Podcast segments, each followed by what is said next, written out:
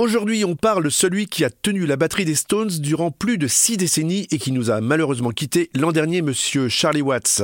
Il était le plus discret des quatre à coup sûr, plus amateur de jazz que de rock, d'un calme olympien et d'une discrétion telle qu'il tranchait véritablement avec le comportement de rockstar de ses petits camarades. Mais attention, l'habit ne fait pas toujours le moine et c'est Mick Jagger lui-même qui en a fait un jour les frais, je vous explique.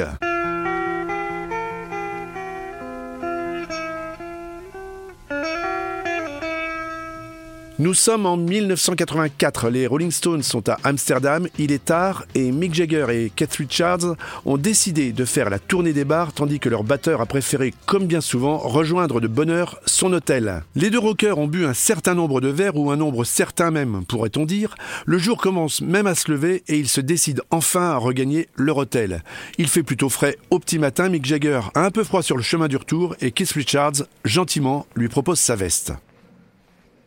Pas pressé de se coucher, il décide de prendre un dernier verre et quelques petites choses à grignoter dans la chambre du chanteur. Visiblement plus éméché que son guitariste, Mick Jagger insiste malgré les réticences de Keith Richards pour réveiller Charlie Watts. Apparemment, c'est une des blagues favorites en tournée.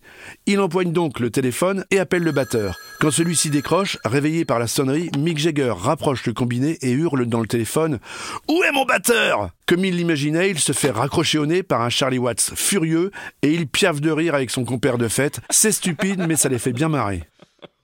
Ils sont encore en train de rire de leur bêtise quand la porte de la chambre s'ouvre d'un seul coup et claque contre le mur. C'est Charlie Watts qui entre comme une furie. Il fonce sur le chanteur et lui décoche carrément un crochet du droit. Jagger vacille et il s'effondre sur le plateau de saumon fumé posé sur la table basse.